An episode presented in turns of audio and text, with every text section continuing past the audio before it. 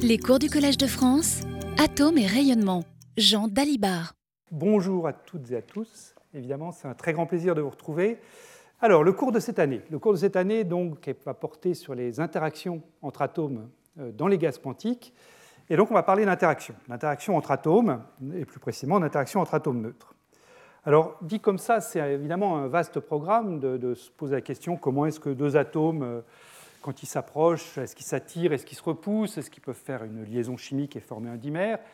Ce sont des questions qui, se sont posées en fait dès le début de la mécanique euh, quantique. Hein.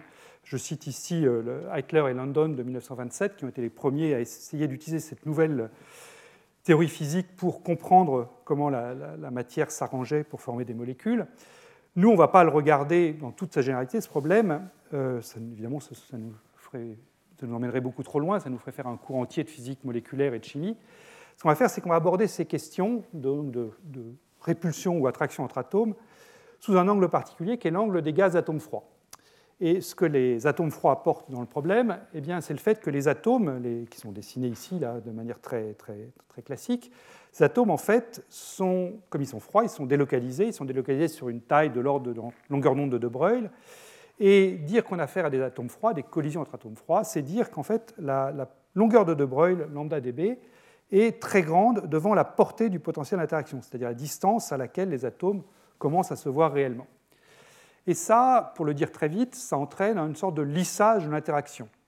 Alors le lissage, je le mets entre guillemets, hein, il ne faut pas le comprendre comme une, simplement je vais prendre le potentiel moyen et puis tout sera fini, c'est beaucoup plus compliqué que ça mais c'est pour ça d'ailleurs qu'il y a toute cette série de cours, mais néanmoins, ça va quand même apporter une simplification très importante, ce, lissage de l'interaction avec des guillemets, et c'est de ça que j'aimerais parler aujourd'hui. on verra qu'en particulier, les, les conséquences de l'interaction entre atomes à très basse température sont radicalement différentes de ce à quoi on peut être habitué quand on fait de la chimie ou de la physique moléculaire à température ambiante. Quand on étudie les gaz quantiques, étudier l'interaction, c'est vraiment quelque chose de naturel même si la, transition la plus connue, la transition de Bodenstein, se produit pour un gaz parfait, donc se produit en l'absence d'interaction, la plupart des phénomènes, l'immense majorité des phénomènes qu'on rencontre avec les gaz quantiques sont liés aux interactions. Alors on a déjà rencontré plusieurs dans les cours des années précédentes. On a parlé de transition de Kosterlitz-Towles une année, on a parlé de transition de superfluide isolant une autre année. Ces transitions sont intimement liées à la présence d'interactions entre atomes. On a une autre transition qui est très étudiée également dans, les atomes froids, c'est les, transitions ferrofluides. Et là aussi, les interactions sont essentielles. Il y aura probablement un cours, une année, qui, sera consacré à ça. Un autre rôle des interactions dans la physique des atomes froids, c'est la réalisation d'objets composites nouveaux. Alors, par objets composites, j'entends par exemple des solitons, euh, qui sont plutôt des objets qu'on rencontre à une dimension, ou des vortex qu'on rencontre à deux ou trois dimensions.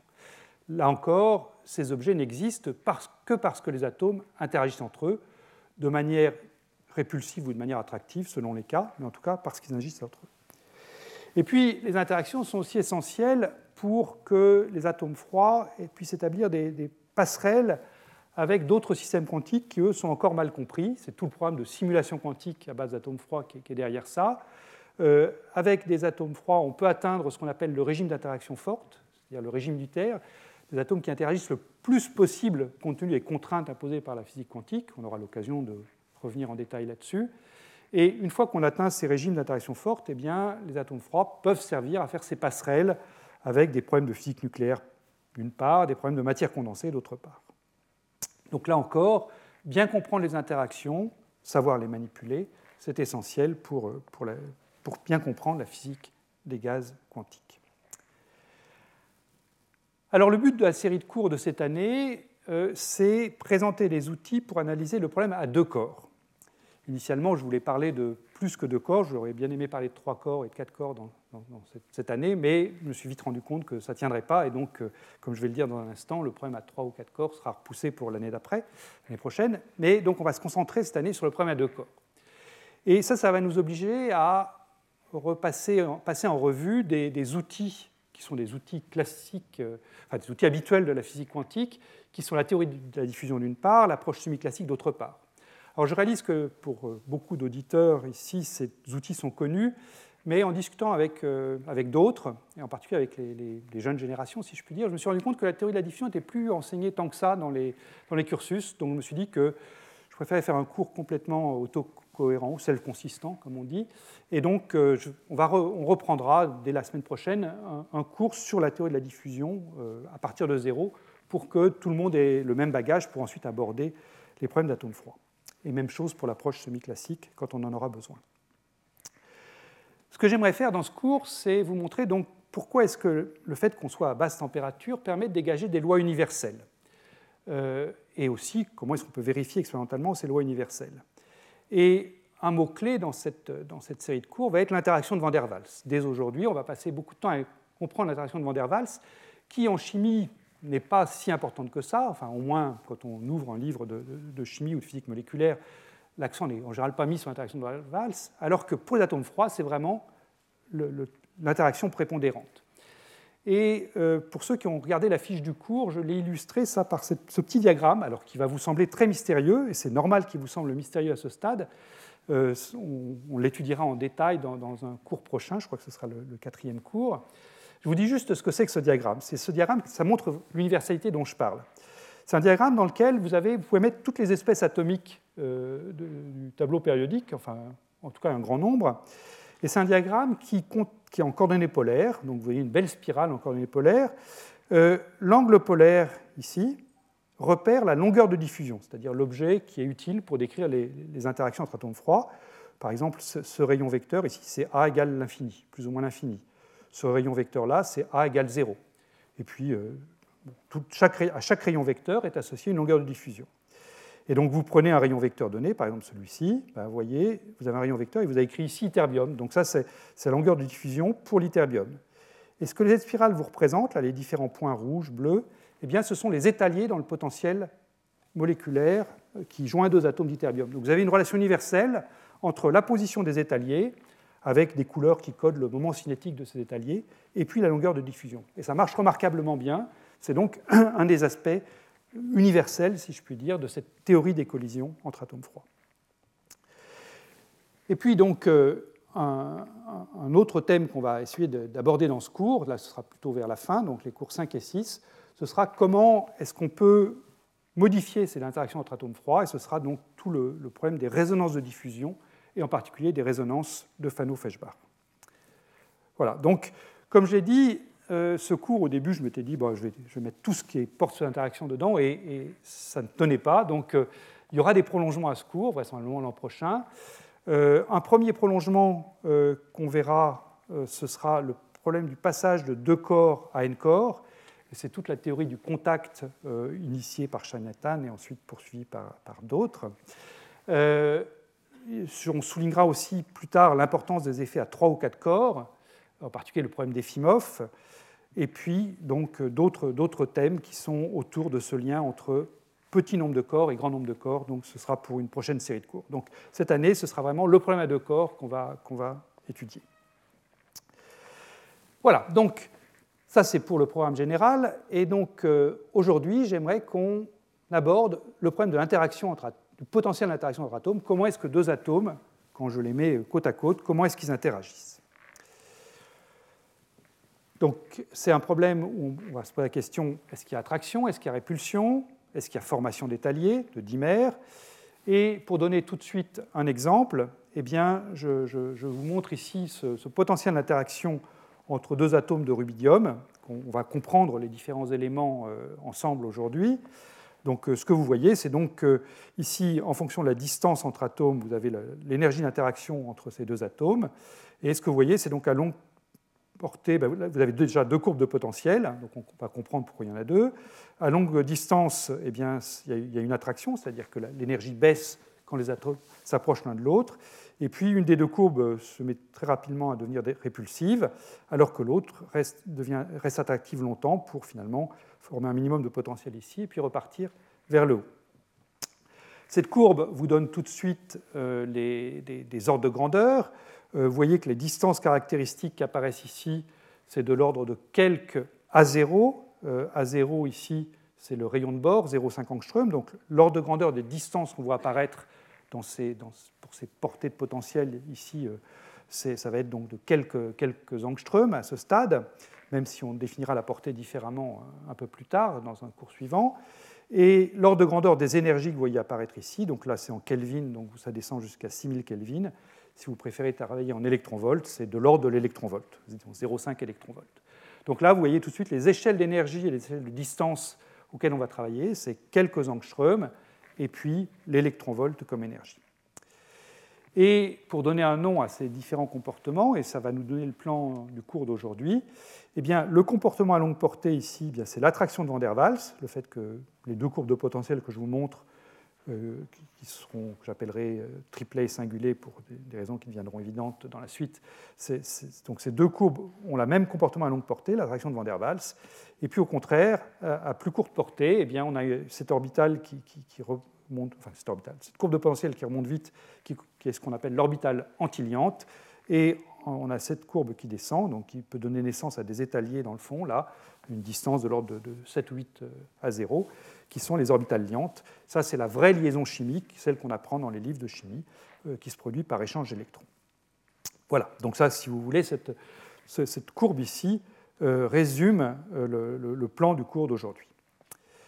Et donc, on va commencer par l'interaction de Van der Waals, qui est, le, comme je le disais, pas la nouveauté, parce que cette interaction de Van der Waals est connue depuis très longtemps, mais elle joue un rôle beaucoup plus important dans la physique des atomes froids qu'elle ne peut jouer dans la chimie ordinaire à température ambiante. Donc cette interaction de Van der Waals, ben, c'est évidemment attaché au nom Johannes Van der Waals qui, travaillait euh, au XIXe siècle essentiellement, mais surtout, je dirais, pour ce qui est de la version quantique de l'interaction de Van der Waals, c'est Fritz London qui vraiment a bien compris comment la décrire.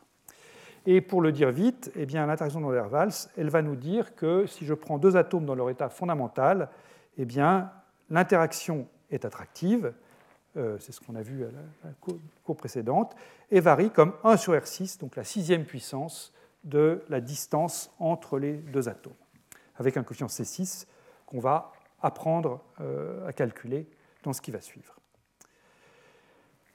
Donc comment est-ce qu'on la comprend, cette interaction de Van der Waals? Bien, On prend deux atomes et on suppose qu'ils sont suffisamment éloignés l'un de l'autre pour que l'échange d'électrons soit négligeable. L'échange d'électrons, c'est ça qui donne naissance à la liaison chimique habituelle. C'est le fait que si vous avez un atome avec un atome d'hydrogène, par exemple, avec son électron ici, et puis l'autre atome d'hydrogène avec son électron là, eh bien ces deux atomes peuvent échanger leurs électrons comme ça. Euh, et ça, ce n'est possible que si le nuage électronique de chacun des deux atomes se recouvre. Donc si la distance entre les deux atomes est de l'ordre de la taille d'un nuage électronique, de quelques rayons de bord. Donc là, je prends des atomes suffisamment éloignés pour que l'échange d'électrons soit négligeable. Alors, ça, c'est la première euh, condition pour avoir, euh, pour avoir l'interaction de Van der Waals. Et à ce moment-là, pour comprendre comment les deux atomes interagissent entre eux, eh bien, le plus simple, c'est de faire un développement multipolaire des systèmes de charge des deux atomes. Euh, les atomes sont neutres, donc le, terme, le, premier terme que vous trouvez dans le développement multipolaire, qui est l'interaction de Coulomb, vaut évidemment zéro, hein, puisque la charge des deux atomes que je considère vaut zéro. Et le premier terme, a priori non nul, c'est l'interaction dipôle électrique-dipôle électrique entre les deux atomes. On va voir qu'effectivement, cette interaction dipôle-dipôle électrique contribue et est à l'origine de cette euh, interaction en 1 sur R6. Alors, cette interaction dipôle-dipôle électrique, ben, je l'ai écrite ici, hein, elle varie comme, ça vous la trouvez dans tous les cours d'électrostatique, elle varie comme 1 sur R cube, où R, encore une fois, la distance entre les deux atomes. Et puis elle fait intervenir le dipôle de l'atome A, dA, le dipôle de l'atome B, dB, ici. Donc elle est en fait euh, proportionnelle à dA scalaire dB, moins un terme correctif, enfin correctif, moins un deuxième terme, qui est euh, trois fois U scalaire dA, U scalaire dB, où U est le vecteur unitaire qui joint les deux atomes, les, centres de, des deux atomes, ici. dA et dB, donc je vous ai dit, c'est les dipôles électriques euh, de, chaque atome. Oups, pardon, euh, je reviens en arrière, voilà. Ce sont les dipôles électriques euh, de chaque atome, donc je l'obtiens en prenant la somme sur tous les électrons de l'atome, donc repéré par l'indice J. Donc c'est Q fois la charge d'électrons, RJ moins RA, où RA est le centre, la position du noyau de l'atome. Ah, et puis évidemment, même chose pour l'atome B. Alors ici, je dis qu'on somme sur les contributions de tous les électrons. Ce qu'on va voir rapidement, c'est qu'en fait, pour les alcalins, par exemple, quand un électron célibataire, c'est surtout l'électron célibataire qui, contribue à, la, taille du coefficient C6 de Van der Waals. Alors, euh, on va traiter cette interaction dipôle-dipôle que j'appelle UDIP ici, on va la traiter perturbativement, donc on va chercher déjà à l'ordre 1 en théorie des perturbations, quel est l'effet de UDIP. Donc je prends, je le répète, deux atomes pour l'instant dans leur état fondamental, je dirai un mot des états excités un peu plus tard. Donc l'état fondamental, si c'est l'atome d'hydrogène par exemple, bah, c'est simplement euh, l'état 1s, hein, une fonction électronique exponentielle moins RE sur A0 où A0 est le rayon de bord. Plus généralement, donc, je note psi 0 l'état fondamental de l'atome, d'énergie E0. Et euh, je rappelle que euh, état fondamental, un état propre d'un Hamiltonien atomique est toujours de parité bien déterminée, parce que les, forces qui, forment cet atome sont invariantes par renversement du temps. Donc euh, l'état est de parité bien déterminé, ce qui a comme conséquence immédiate que l'opérateur dipôle électrique, moyenné dans l'état psi 0, qui est un état propre de l'atome, un état propre particulier, puisque c'est l'état fondamental, eh bien, la valeur moyenne de l'opérateur dipôle électrique dans l'état psi 0 vaut toujours 0. Ça, encore une fois, c'est une conséquence de la, du fait que la, psi 0 a une parité bien déterminée et que D, l'opérateur dipôle, est impair. Ça, ça a comme conséquence immédiate que l'opérateur UDIP ne va pas avoir d'éléments de matrice non nuls entre mes deux atomes dans l'état fondamental et puis l'autre état qui est deux atomes dans l'état fondamental. Donc si je prends à l'ordre 1, donc je dois prendre dans la théorie des perturbations la valeur moyenne de UDIP dans l'état, l'atome A dans l'état psi 0, l'atome B dans l'état psi 0. Donc je mets la même chose à gauche. Et ça, eh bien, ça va valoir 0 de manière presque évidente. Euh, donc, puisque dans UDIP, ben, si j'utilise mon crayon, UDIP, par exemple, ce sera DA scalaire DB, c'est ce qu'on a vu tout à l'heure. Eh bien, quand je prendrai DA en sandwich entre psi 0 ici et puis psi 0 là, ça donnera 0. Et puis même chose pour DB, quand je le prendrai en sandwich, euh, mon DB entre ce psi 0 là et ce psi 0 là, ici, ben, ça donnera encore 0. Donc je viendrai 0 fois 0. Et donc, je n'aurai pas de, contribution à l'ordre 1. Mais même chose, évidemment, si je prends le deuxième terme, U scalaire dA, U scalaire dB. Donc, à l'ordre 1, pas d'action du potentiel euh, dipôle-dipôle. Allons regarder à l'ordre 2. Donc, à l'ordre 2, formule de perturbation euh, bien connue dans, les livres de, physique quantique.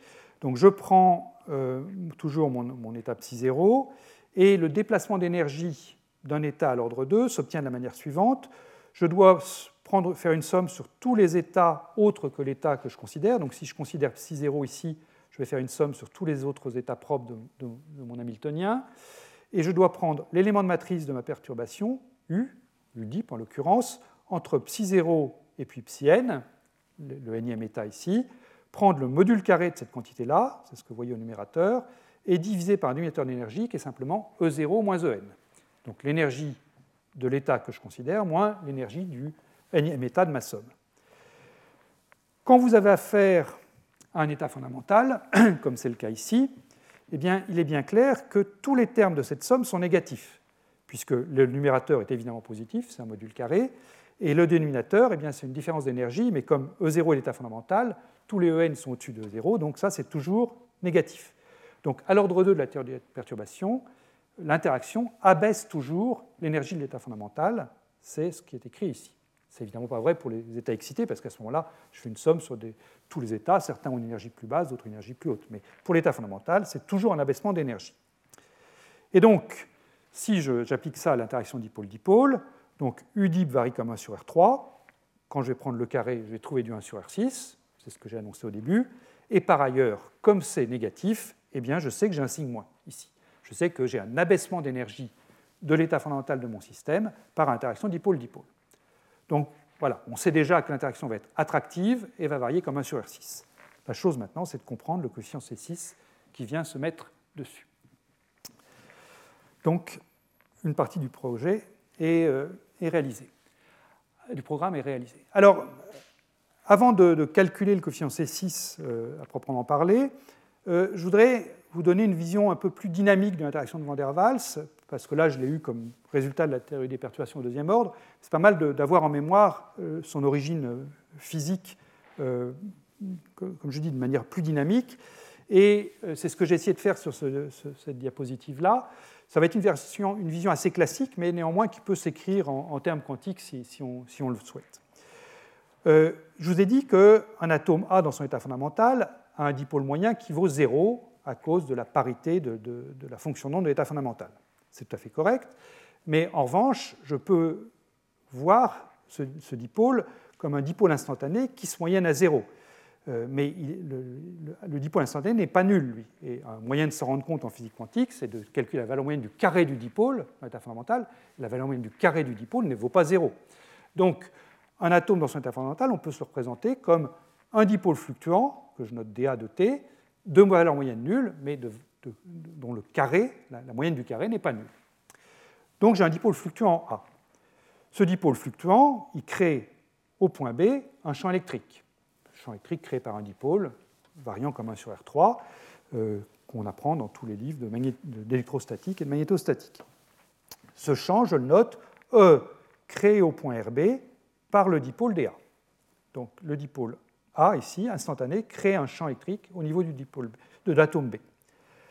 Ce champ électrique polarise l'atome B, parce que l'atome B est polarisable, donc il voit un champ électrique qui se polarise. Donc j'ai un dipôle induit dans l'atome B, dB, qui est alpha, la polarisabilité de l'atome B, proportionnelle donc au champ électrique E au point RB créé par le dipôle DA. Le dipôle dB étant polarisé, donc il a une valeur, il est non nul, et il va créer en retour un champ électrique au niveau de l'atome A, ce que je note E' au point RA créé par dB. Et ensuite, ce champ électrique, créé au point RA, va interagir avec le dipôle initial DA avec une énergie d'interaction qui est en moins d scalaire E. Alors il faut faire attention au coefficient ennemi qu'il peut y avoir quand ce sont des dipôles induits, mais enfin bon, l'ordre de grandeur ce sera d scalaire E, donc j'ai une interaction en dA fois le champ au point RA, et ce champ au point RA, ben c'est il est induit par le, champ, par le dipôle que j'avais en B, mais ce dipôle que j'avais en B est lui-même créé par le dipôle dA. Donc quand je vais prendre la valeur moyenne de tout ça, si je, prends, si je mets des crochets comme ça, eh bien je vois que j'ai du dA ici et puis du dA ici, donc ça va faire intervenir la valeur moyenne de d carré, et cette valeur de d carré, comme j'ai dit, est non nulle. Donc on, on, obtient finalement quelque chose de non nul via cette action du dipôle dA fluctuant rayonnant un champ, ou en tout cas émettant un champ qui réagit en retour sur lui-même. C'est-à-dire B joue le rôle de miroir pour renvoyer un champ sur A. Puis évidemment, on peut renverser le raisonnement et dire que c'est B qui fluctue et qui, euh, polarise A, et, le champ réagit en retour sur B. Les, deux images sont vraies et les deux contributions sont, là. Donc, euh, cette, valeur moyenne de D2 vient de cette corrélation entre dipôles qui apparaît par ce mécanisme. Bien. Alors, ceci étant dit, maintenant, j'aimerais qu'on calcule ou qu'on évalue ce coefficient C6, puisque c'est lui qui va nous dire quelle est la force des, interactions de Van der Waals. Donc pour ça, je vais prendre une transition atomique modèle, la transition atomique la plus simple qui soit, qui est un atome avec deux niveaux d'énergie, le niveau fondamental et puis un, niveau excité à une énergie h bar oméga. Alors comme je parle de dipôle, donc je parle de vecteur, je ne vais pas faire un modèle d'atome à deux états comme on fait parfois avec un état E, un état G. Il faut quand même que je prenne une modélisation de mon atome qui respecte euh, en quelque sorte cette, nature vectorielle des dipôles que je dois manipuler. Et le plus simple pour faire ça, c'est de prendre une transition entre un état fondamental qui va avoir un moment cinétique 0 euh, et puis mettre un moment cinétique 1 pour l'état excité. Et comme ça, je ne euh, dirai pas d'erreur quand je, prendrai des valeurs moyennes de vecteurs dans ce système. Qui dit moment cinétique 1 dit donc euh, dégénérescence 3. Euh, dans un cours de mécanique quantique, en général, euh, on, se donne un axe de quantification Z et on prend les, trois vecteurs de base qui sont la projection du moment cinétique son Z qui vaut plus 1, 0 et moins 1, donc mz égale plus 1, 0, moins 1.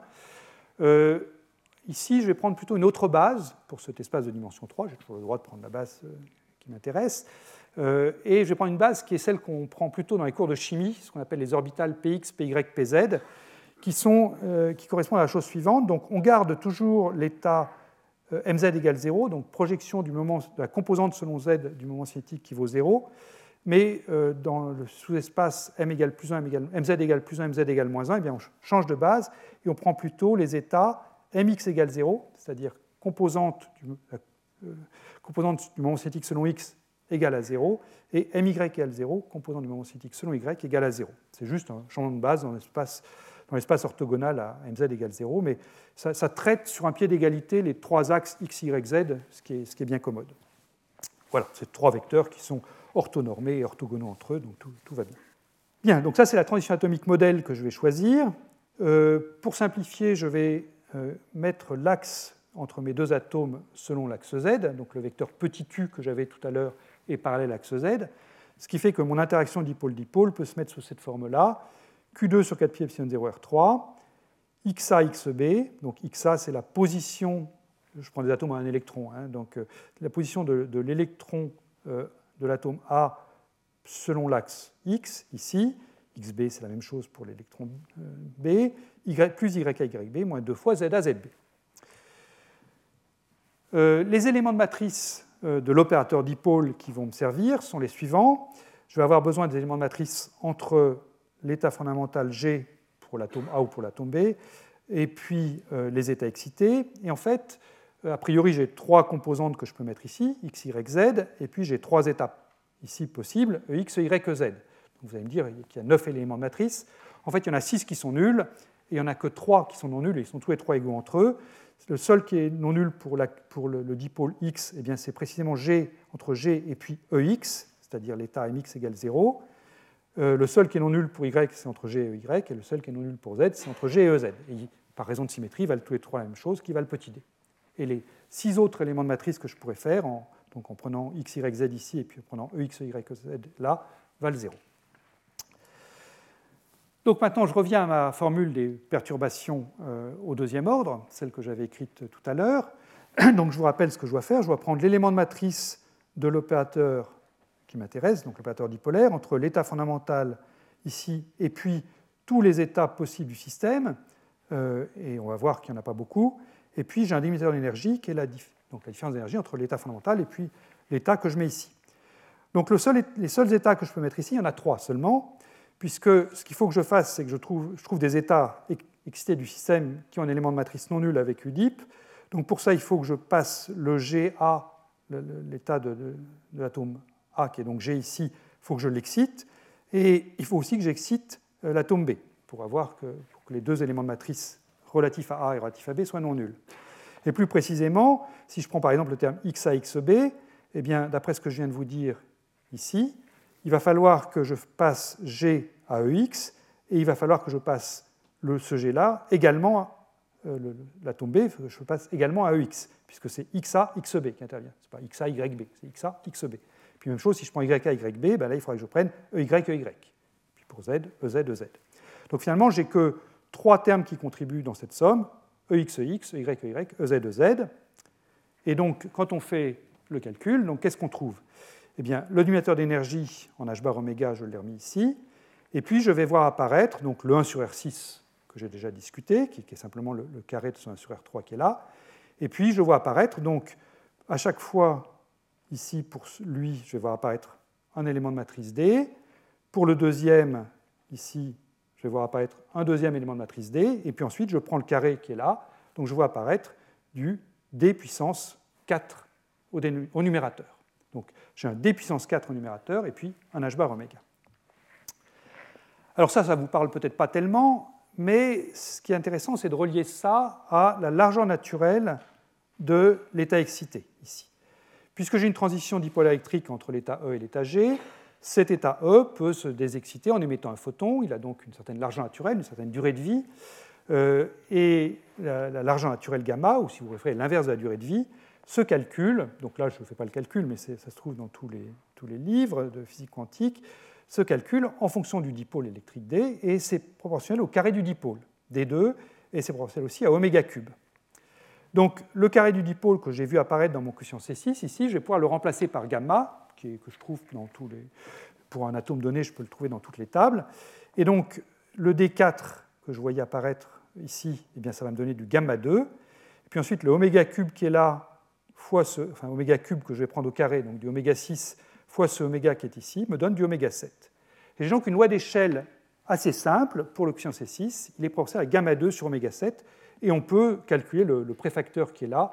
Il est dans les notes manuscrites, euh, enfin les notes, euh, la tech que je vous ai donnée, euh, enfin que je vais mettre en ligne après ce cours.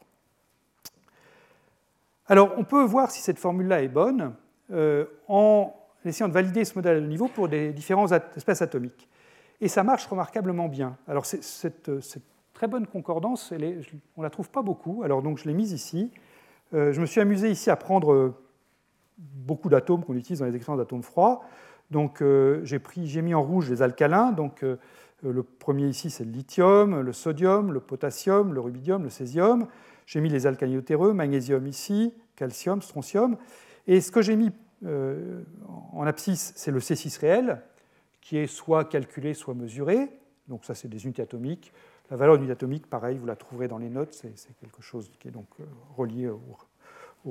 à l'énergie d'ionisation de l'atome d'hydrogène, au rayon de bord. Et là, j'ai mis en ordonnée le C6 approché que je déduis de cette petite, euh, théorie, si je puis dire, euh, qui, donne la loi d'échelle en gamma 2 sur oméga 7.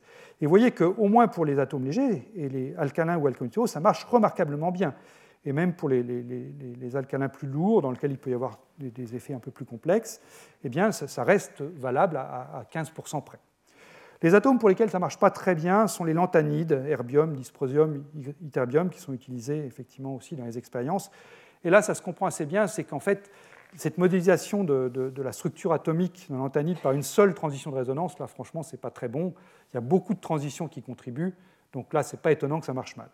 Mais, vraiment, le, fait que ça marche si bien que ça pour les alcalins et alcalotéreux, quand je l'ai fait, ça a été un une surprise. J'étais assez euh, étonné et agréablement surpris de cette, bonne concordance entre le modèle simple et puis la, vraie valeur.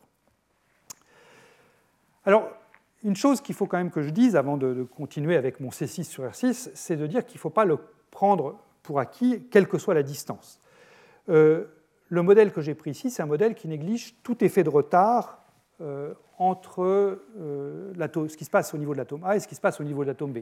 C'est particulièrement clair quand j'ai pris mon, modèle de dipôle qui fluctue euh, en A et qui polarise l'atome B, et puis l'atome B émet un champ qui en, retour réagit sur A. Je n'ai pas du tout mis de, délai en T-R sur C dans cette, cette propagation d'un signal de A vers B. Je supposais que c'était une réaction instantanée. Et c'est vrai aussi dans le développement multipolaire que j'ai pris, le terme dipôle-dipôle est un terme instantané. Donc, en toute rigueur, il faut prendre les effets de retard, prendre les potentiels retardés en électromagnétisme. Et donc, euh, on peut s'interroger sur la validité de ce que j'ai fait, de négliger ces effets de retard. Donc, euh, si, on veut mettre des, choses un peu quantitatives là-dessus, ben, l'effet de retard, le, temps que met un signal électromagnétique pour se propager de A à B, c'est R sur C. Et le fait de négliger les effets de retard, ce sera valable si ce temps de propagation est très court devant les temps caractéristiques de l'atome A ou de l'atome B. Euh, si je dis que mon signal va de A vers B puis revient de B vers A, il ne faut pas que mon dipôle ait le temps de se déphaser, le dipôle A ait le temps de se déphaser euh, dans le temps que met le signal pour aller de A à B et puis revenir.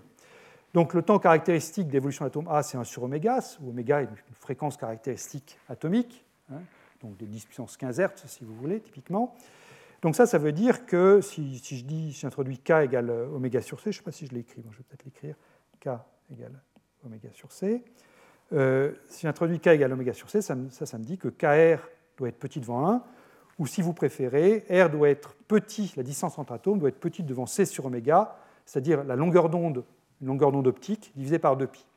Donc un R typiquement plus petit que 0,1 micron.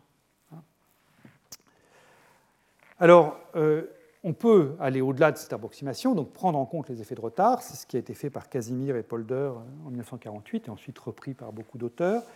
Et ce qu'on voit, c'est que quand on passe du régime KR petit devant 1, qui est celui que j'ai étudié, au régime KR grand devant 1, eh bien à ce moment-là, la loi en 1 sur R6 n'est plus valable et devient 1 sur R7. Donc ça décroît plus vite.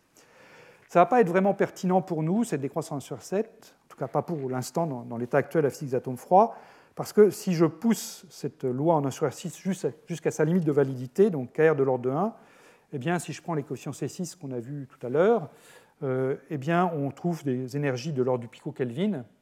Et donc, tout ce qui est au-delà ne serait sensible que si mes, énergies de mes atomes étaient inférieures au pico-Kelvin. Euh, et c'est là, à ce moment-là, on pourrait éventuellement être sensible au passage en 1 sur R7. Les atomes froids sont plutôt au micro ou au nano-Kelvin. Déjà, le nano-Kelvin, c'est difficile. Donc, on n'est pas dans un, état où on peut détecter cette transition de 1 sur R6 à 1 sur R7 quand je prends l'interaction euh, entre deux atomes. Pas pour l'instant, à ma connaissance. Voilà, donc ça c'est ce que donc, je voulais vous dire en général sur l'interaction de Van der Waals entre atomes dans l'état fondamental. Maintenant, j'aimerais dire un mot, même si on va, la suite du cours, on y sera beaucoup l'état fondamental, je voudrais dire un mot sur ce qui se passe quand un des deux atomes est excité ou quand les deux atomes sont excités. Alors déjà, commençons par euh, regarder ce qui se passe quand seulement un des deux atomes est excité, donc l'interaction fondamentale excitée. Donc je reprends la même modélisation que précédemment, cette transition euh, entre deux niveaux d'énergie, un niveau de moment cinétique 0, un niveau de moment cinétique 1. J'appelle toujours gamma la largeur naturelle de l'état excité. Et je suppose maintenant que j'ai déposé, avec un faisceau laser par exemple, une excitation électronique dans le système. Pas deux, hein, je n'ai pas mes deux atomes excités, mais j'en ai excité un. Je ne sais pas lequel, je ne sais pas si c'est A ou B. À ce moment-là, eh bien, l'espace d'état pertinent a une dimension 6, puisque je peux prendre comme, vecteur de base pour mon espace d'état les états où j'ai laissé A dans l'état fondamental et j'ai mis une excitation dans B. Je ne sais pas si elle est en X, Y ou Z, donc ça me fait trois états possibles. Et puis une autre classe d'états, c'est j'ai laissé B dans son état fondamental et j'ai mis une excitation dans A, EX, Y, Z. Et alors là, maintenant, ce qui va se passer, c'est que le couplage dipôle-dipôle va agir à l'ordre 1. Donc il va agir beaucoup plus vite qu'il n'agissait dans le cas d'atomes dans l'état fondamental. En effet, c'est assez simple de voir que l'élément de matrice, pardon, l'opérateur que j'ai écrit avant, donc euh, en x a x b, y a y b, moins z a z b, eh bien, il a des éléments de matrice non nuls dans cette base-là, à l'ordre 1. Euh, si vous prenez par exemple euh, ici AEX, BG, donc j'ai excité A, j'ai laissé B dans l'état fondamental, eh bien ça, ça va avoir un élément de matrice non nul avec A dans l'état G, B dans l'état EX, puisqu'il est bien clair que là, A, G, AEX, eh bien, je sais que mon opérateur dipôle, euh, le, le, XAXB ici, va me donner quelque chose de, de non nul, va me donner petit d, et même chose pour ce B ici, entre G et EX va me donner un autre petit d. Donc je vais trouver du d carré tout de suite, je vais trouver le 1 sur r cube qui est là, donc je récupère quelque chose qui est en d carré sur r cube, ou si vous préférez, si vous vous souvenez que d carré, c'est proportionnel à la largeur naturelle de, l'état excité, avec un oméga cube, eh bien ça je peux le réécrire comme étant donc gamma sur kr au cube. Voilà, donc je sais d'emblée que mon, opérateur dipolaire va agir à l'ordre 1 avec des éléments matrices de l'ordre de la largeur naturelle par kr cube. Alors pour être un tout petit peu plus quantitatif, comment est-ce qu'on doit s'y prendre pour, traiter les choses correctement? Eh bien, je suis en présence d'une perturbation qui va agir à l'ordre 1 sur un niveau qui est dégénéré. Dégénéré 6 fois, hein, c'est la base de dimension 6 que je vous ai donnée là. Donc pour ça, a priori, il faut diagonaliser une matrice 6 par 6, qui est la restriction de la perturbation au sous-espace que je considère. Diagoniser une matrice 6 par 6, ça fait toujours un petit peu peur, mais en fait, on se rend très vite compte que euh, grâce à cette structure en XAXB, YA, YB, ZA, ZB de UDIP, eh bien, en fait, cette, matrice 6 par 6 se décompose immédiatement en trois sous-matrices 2 par 2, une matrice qui correspond à XAXB, une matrice qui correspond à YA, YB, l'autre à ZA, ZB, et même dans ce sous-espace de dimension 2, cette matrice est très simple, parce que je vous ai dit qu'elle avait des termes non diagonaux, qui est couplé AEX, BG à AGBEX. En revanche, elle n'a pas d'éléments diagonaux, puisque je ne peux pas coupler EX le AEX à AEX, et je ne peux pas coupler BG à BG. Donc en fait, la matrice 2 par 2, elle a le même coefficient en dehors diagonale. Là, si je prends Vx par exemple, c'est euh, le coefficient h bar gamma sur kr cube dont j'ai parlé tout à l'heure. Quand vous faites le calcul explicite, il y a un facteur 3 quarts devant. Et puis, c'est la même chose en dehors diagonale, et c'est 0 sur la diagonale. Donc ce que j'obtiens pour x, c'est la même chose pour y, puisque x et y jouent des rôles symétriques. Hein. Vous vous souvenez, vous aviez, euh, euh, je ne sais pas si je l'ai ici, oui, xa, xb, yA, yb interviennent avec le même coefficient, et za, zb intervient avec un coefficient moins 2, donc vous avez ici un moins 2 qui apparaît pour la matrice, la sous-matrice associée à vz. Donc la diagonalisation de la matrice 6 par 6, elle est toute faite, puisque les, valeurs propres de cette matrice-là, c'est plus 1 ou moins 1. Donc on a tout de suite le résultat. Le résultat, c'est donc que cette matrice 6 par 6, elle a 6 valeurs propres, donc euh, plus ou moins 3 quarts de h bar gamma sur kr cube, qui résulte de la diagonalisation de, ça. Donc chacune est dégénérée deux fois. Et puis les deux autres valeurs propres sont plus ou moins 3,5, c'est le facteur 2 qui, était ici pour Vz, plus ou moins 3,5 de h bar gamma sur kr cube. Voilà, donc si je trace tout ça, voilà ce que j'obtiens. Donc, je vous ai mis ici la distance R entre mes atomes, le potentiel V de R, l'état fondamental de mon système GG, donc lui, on sait qu'il aura une interaction en 1 sur R6 qui ne se manifestera que quand R deviendra suffisamment petit pour que 1 sur R6 soit assez grand. En revanche, ce qui va se passer dans l'état excité, eh ça c'est en 1 sur R cube, donc ça va décroître beaucoup plus lentement à l'infini, donc ça va se manifester plus tôt. Enfin, plus tôt, euh, en même temps que je, je pars de mes atomes avec l'infini, que je les approche l'un de l'autre. Euh, et puis, ben, j'ai des valeurs propres, certaines qui, sont positives, d'autres qui sont négatives. Donc, quand, je prends un signe plus ici, ça veut dire que j'augmente l'énergie quand je rapproche mes atomes, donc c'est quelque chose de répulsif. quand je prends un signe moins, au contraire, mais j'ai une attraction quand mes atomes arrivent. Donc, ce que je trouve, pour mettre maintenant des, nombres plus quantitatifs, donc je vous ai dit h bar gamma sur kr cube dans le cas d'une interaction EG, à comparer à ce que j'avais pour GG. Donc je vous rappelle ce que j'avais pour GG, c'était du gamma carré, donc que j'ai écrit en gamma fois gamma pour euh, retrouver le h bar gamma que j'avais ici, divisé par oméga puissance 6. Et l'oméga puissance 6, je peux toujours l'écrire oméga fois k puissance 6, puisque je vous rappelle k c'est simplement, je le réécris encore, oméga sur c. Voilà. Donc qu'est-ce qu'on a à dire en face de ça? Donc la décroissance plus lente à l'infini, 1 euh, sur r cube versus 1 sur r6, c'est évident mais aussi le fait que cette chose-là est intrinsèquement beaucoup plus grande que celle-là. Si je prends KR de l'ordre de 1, eh bien là j'ai h bar gamma et là j'ai h bar gamma, mais en plus ici j'ai un facteur gamma sur oméga, c'est-à-dire le rapport entre la largeur naturelle de ma transition et puis petit oméga, la fréquence de bord de ma transition. Et ça, c'est un facteur qui est très très petit. Une largeur naturelle en physique atomique, c'est disons le mégahertz, la dizaine de mégahertz peut-être la centaine de mégahertz pour un atome qui est un niveau qui est très très instable. Mais donc ça, on est à entre 10 puissance 6 et 10 puissance 8 Hertz, alors que ici, le oméga, c'est une fréquence de bord qui a 10 puissance 15 Hertz. Donc ici, j'ai un facteur qui vaut 10-6 ou 10-8 et qui est absent ici.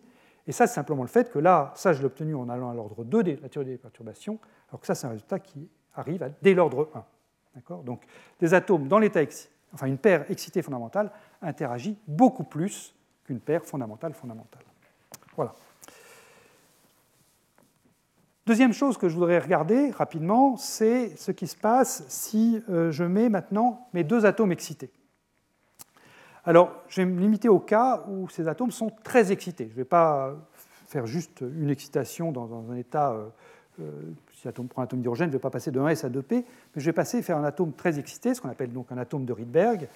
Donc, pour prendre un atome avec un électron célibataire, un seul électron célibataire, un nombre quantique principal pour cet électron, n très grande 20, typiquement plusieurs dizaines, voire euh, la centaine. Et je vais me limiter, pour simplifier, au cas où cet électron a un moment cinétique nul, L égale 0, donc c'est un état S, donc c'est un état que je vais noter NS, avec n très grande 1, mais L qui reste égal à 0. Donc je ne prends pas un atome de Rydberg dans un état circulaire, comme ceux qui sont chers au, groupe de Michel Brune, par exemple. Euh, cet état NS, il n'est évidemment pas tout seul. Hein. Euh, je peux exciter avec une, une, excitation en moins, donc j'aurai l'état N-1S qui sera un petit peu en dessous en énergie, et puis au-dessus, j'aurai l'état N plus 1S qui sera un petit peu au-dessus. Et puis il n'est pas tout seul non plus parce que je ne suis pas obligé de mettre simplement L égale 0, je peux mettre une unité de moment cinétique, et à ce moment-là, eh j'ai l'état NP qui vient se mettre légèrement au-dessus, c'est-à-dire n comme nombre quantique principal qui est le même que celui-ci, mais moment cinétique L égale 1. Ici, je vais avoir n-1p. Et puis, si on prend en compte la structure fine, euh, donc un couplage spin-orbite, eh en fait, on trouve que cet état NP est clivé en deux sous-niveaux, euh, NP3,5, NP1,5 ici, N-1P3,5 ici, N-1P1,5 ici. Voilà. Et donc, question, si je prépare deux atomes dans l'état NS, une paire NS-NS, comment est-ce qu'elle va interagir euh, euh, Comment, comment est-ce que cette paire va interagir? Alors, pour répondre à ça, il faut encore que je revienne aux éléments de matrice de l'opérateur dipôle. Euh, et ce qu'on trouve, c'est que l'opérateur dipôle a des éléments de matrice, quand je pars de NS, essentiellement vers NP, ici, ou alors vers n-1p ou n plus 1p. Donc le, couplage dipôle, euh, enfin, l'élément de matrice de l'opérateur dipôle se fait essentiellement vers, depuis NS vers les, états P voisins. Et puis, euh, comme c'est un opérateur vectoriel, je ne suis, si je pars de L égale 0, je ne suis couplé qu'aux états P. Il y aurait ici des états D ou des états E, des états F, dont cinétique L égale 2, L égale 3, etc. Mais il n'y a pas de couplage dipôle, enfin, il n'y a pas d'élément de matrice du dipôle entre L égale 0 et puis L égale 2. Donc je peux me limiter à la colonne des L égale 1. Et par ailleurs, euh, quand on va regarder les fonctions d'onde hydrogénoïdes, eh bien, on trouve la loi d'échelle suivante. Si je prends l'opérateur dipôle pour mon électron, donc QRE, si je regarde l'élément de matrice entre NS, c'est-à-dire lui, et puis le NP qui est là, eh bien, je trouve que ça varie comme n carré. Voilà. Donc ça, c'est encore une fois, ça, se trouve euh, dans les livres en regardant les éléments de matrice et avec partir des fonctions hydrogénoïdes. Alors maintenant, qu'est-ce que je peux dire sur l'interaction entre deux atomes NS-NS. Donc là, je dois revenir à la théorie des perturbations au deuxième ordre, puisque au premier ordre, puisque j'ai du NS qui a une parité bien déterminée, l'élément matrice de l'opérateur dipôle entre NS et NS va vous donner 0. Donc je dois revenir au deuxième ordre. Donc je reprends ma formule de perturbation au deuxième ordre cette fois-ci. Ce n'est pas comme tout à l'heure quand j'avais un atome excité un atome fondamental. Là, les deux sont excités dans le même état. Donc NS-NS. Et je dois donc faire une somme sur tous les états auxquels je suis couplé par l'opérateur dipôle-dipôle. Donc ce seront des états P, des N'P, N seconde P, donc j'ai une somme sur N' et N seconde, avec un émetteur d'énergie qui est donc l'énergie de NSNS, deux fois ENSNS, une fois par atome, moins EN'P pour celui-ci, moins En seconde P pour celui-là. Et comme j'ai dit, il y a une contribution dominante des N' et N seconde qui sont voisins de NN, ici, dans cette somme. Euh, plus précisément, ce qui va contribuer le plus, c'est quand je vais prendre n' égale n, n seconde égale n moins 1, ou alors n' égale n moins 1, n seconde égale n. Qu'est-ce que je peux dire de, de, la structure de delta E? Donc déjà, ça va être du 1 sur R6, puisque je suis au deuxième ordre. Donc je retrouve la loi que j'avais pour deux atomes d'état fondamental, mais le coefficient C6, comme on va voir, va être radicalement modifié. Et la raison de cette modification, eh bien, c'est à la fois le numérateur et le dénominateur. Au numérateur, je vous ai dit que je dois prendre l'élément de matrice du dipôle, donc je vous ai dit qu'il varie comme n carré. Mais des éléments de matrice dipôle, j'en ai quatre, puisque j'ai celui-là qui va apparaître, j'ai celui-là qui va apparaître, donc un n carré pour le, ce que j'ai surligné en rouge, un n carré pour celui que j'ai surligné en bleu, plus un deuxième carré, enfin troisième carré, pardon, qui, va venir de ça. Donc j'ai du n carré puissance 4, donc j'ai du n puissance 8 qui apparaît au numérateur. Si je vais regarder le dénominateur maintenant, qu'est-ce que je vois apparaître? Eh bien, Je vois apparaître des, donc des dénominateurs d'énergie à ce stade, je ne peux rien dire sur leur signe, contrairement à ce qui se passait dans l'état fondamental où j'étais sûr que tous les états étaient au-dessus. Là maintenant, je ne sais pas si euh, le, n plus 1, pardon, le n-1p, np est plus haut ou plus bas que 2 fois ENS, et ça va dépendre des atomes. Parfois ce sera positif, parfois ce sera négatif. Mais en tout état de cause, je sais qu'ils sont proches l'un de l'autre, et donc ce que je dois faire, c'est faire des méthodes d'énergie qui sont des 1 sur n2, puisque c'est les lois des niveaux d'énergie euh, hydrogénoïdes, moins 1 sur un n plus delta au carré, et donc ça va me donner quelque chose, quand je différencie, en 1 sur n cube. Donc j'ai du n puissance 8 au numérateur, j'ai du 1 sur n cube au dénominateur, donc ça, ça me donne du n puissance 11. n puissance 11, c'est vraiment rare de voir une variation aussi rapide en physique, hein. et, c'est vraiment colossal, euh, c'est-à-dire que dès qu'on va aller vers des n de l'ordre de quelques dizaines, les interactions de Van der Waals seront toujours en 1 sur R6, quand je prendrai excité-excité, mais elles seront beaucoup, beaucoup, beaucoup plus grande que ce que j'avais dans un état fondamental. Et ça, c'est à la base de toute la physique actuelle autour des, atomes de Rydberg. Ici, j'ai mis une image que j'ai prise du groupe d'Antoine c'est cette petite tour Eiffel. Cette petite tour Eiffel, pour ceux qui ne la connaissent pas, hein, chaque point que vous voyez sur l'image est un atome unique, piégé dans une petite pince optique. La distance entre deux pinces est de l'ordre de quelques microns, jusqu'à 10 microns. Et malgré tout, si vous prenez deux atomes dans ces deux pinces et que vous les excitez dans, dans état de Rydberg, bien que les distances soient de 10 microns, donc bien plus grandes les, les angstroms ou les nanomètres dont j'ai parlé jusqu'ici, eh bien ces atomes de Rydberg vont interagir fortement entre eux. Et ça, ça vient du fait que vous avez ce coefficient n puissance 11 qui est apparu.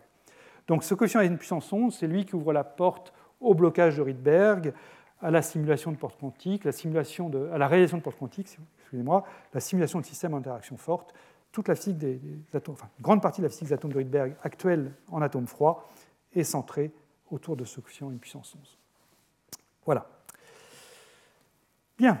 Alors, ayant dit ça, ayant dit toute cette importance des interactions de Van der Waals, je voudrais terminer cette partie sur Van der Waals avant d'avoir un dernier paragraphe sur la liaison chimique en parlant de dimères de Van der Waals.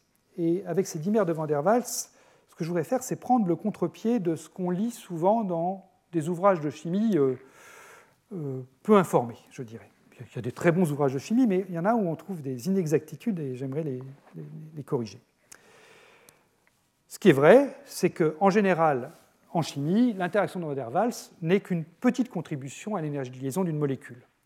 Si vous prenez un C6 d'une centaine d'unités atomiques, donc typique de ce qu'on a vu jusqu'à maintenant, eh bien, euh, si vous prenez une distance de l'ordre de 5 angstroms, qui est, on a vu les distances typiques de la liaison chimique, eh bien, le C6 sur R6 est de l'ordre de quelques milliélectronvolts, à comparer à l'électronvolt qu'on avait vu pour le puits rubidium-rubidium. Donc, c'est correct de dire que l'interaction de Van der Waals est petit devant la, vraie liaison chimique, celle qui porte sur l'échange d'électrons. Mais cette liaison chimique avec l'échange d'électrons, elle n'est pas toujours présente.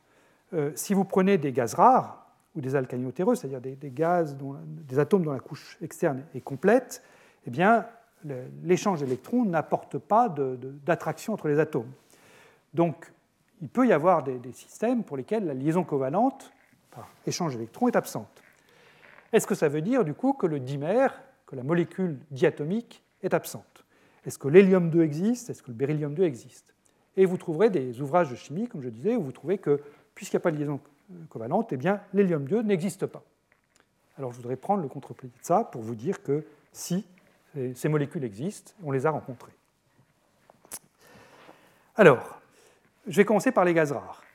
Donc les gaz rares, euh, ils ont un coefficient C6 tout à fait appréciable. Hein. Il n'y a pas de liaison covalente parce que l'échange qu'on va voir dans la dernière partie de, ce cours est absent, mais néanmoins leur coefficient C6, lié à la polarisabilité, il est tout à fait appréciable. Si vous prenez le radon, qui est donc un gaz rare euh, lourd, eh bien, son coefficient C6 est un tiers seulement de celui du lithium, qui est un atome alcalin très polarisable. Ce qui veut dire que les, en termes d'atomes froids, puisque je vous ai dit qu'en atome froid, on va parler de longueur de diffusion, que la longueur de diffusion est, directement reliée à, la force de Van der Waals, donc au C6, eh bien, ça va conduire à des longueurs de diffusion similaires. Donc, du point de vue des atomes froids, des, atomes de gaz rares interagissent pratiquement autant que des alcalins ou des alcalinotéreux.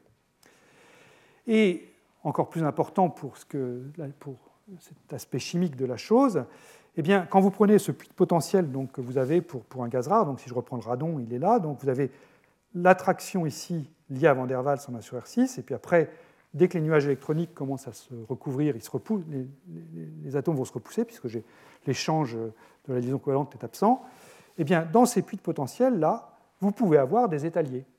Euh, par exemple, si je prends le néon, donc le néon il est ici, eh bien là-dedans, dans ce puits de potentiel, vous pouvez avoir trois étaliers c'est-à-dire des états dont l'énergie ici euh, sera inférieure à zéro, donc former des dimères. L'état fondamental et puis des états excités qui correspondent donc à des états de vibration possibles des atomes de néon l'un par rapport à l'autre. Même l'hélium, l'hélium 4, qui est représenté ici, c'est le, moins lié, ici, celui qui a le puits le moins profond, celui-là, il a un état lié. Je vais vous le montrer dans un instant. La seule exception à ça, c'est l'hélium 3. L'hélium 3, lui, il est quarts, il a une masse qui est trois quarts de la masse de l'hélium 4. Et pour l'hélium 3, là, le, fait que vous réduisez la masse, ça vient augmenter le, rôle des fluctuations quantiques. Et là, l'étalier que vous aviez pour, le dimère hélium, euh, hélium 4, eh bien, il disparaît. Vous n'avez pas de dimère hélium 3. Donc, pour les ouvrages de chimie, ils ont le droit de dire que la molécule de dimère d'hélium 3 n'existe pas, mais pour tous les autres, ils existent et ils peuvent même exister avec plusieurs étaliers. Si je prends l'argon, j'aurai six étaliers possibles dans ce puits de potentiel. Un point à souligner, c'est que ce sont de grosses molécules, au sens où les distances d'équilibre ici sont plus grandes que ce que vous trouvez en présence de liaisons covalentes, puisque la liaison covalente, quand elle existe, elle vient prendre le relais de la force de Van der Waals pour faire des puits beaucoup plus profonds, qui vont descendre beaucoup plus profonds ici, donc à des distances plus courtes, alors que là, eh bien, euh, les atomes, ils sont à des distances interatomiques ici de l'ordre de 8 ou 10 rayons de bord. Alors, pourquoi est-ce que l'hélium 2 existe? Comment est-ce qu'on le sait? Eh bien, c'est une expérience qui est vraiment magnifique, qui a été faite par Schulkopf et Tönnies il, y a un peu plus de 20 ans, et qui est une expérience qui n'est pas une expérience d'atome froid, mais c'est une expérience d'interférométrie atomique. Donc, euh, je la montre parce qu'elle appartient quand même au cadre général de ce qu'on discute dans ce cours. Euh, c'est une expérience qui a été faite en partant d'un jet supersonique d'hélium. Donc, on prend un jet, on met beaucoup de pression, 15 bars, on fait une détente dans le vide. Après la détente, la température du, gaz est de l'ordre de 30 Kelvin. L'intérêt de faire une détente supersonique, c'est qu'on a un jet qui est quasiment monocinétique.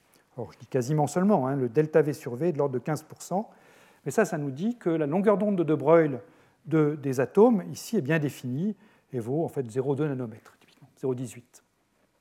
Et s'il y a des molécules hélium 2 ou des trimères hélium 3 ou des, tétramères hélium 4, eh bien, ils vont être entraînés dans cette détente supersonique et ils iront à la même vitesse que les, que les, les atomes d'hélium qui forment la détente.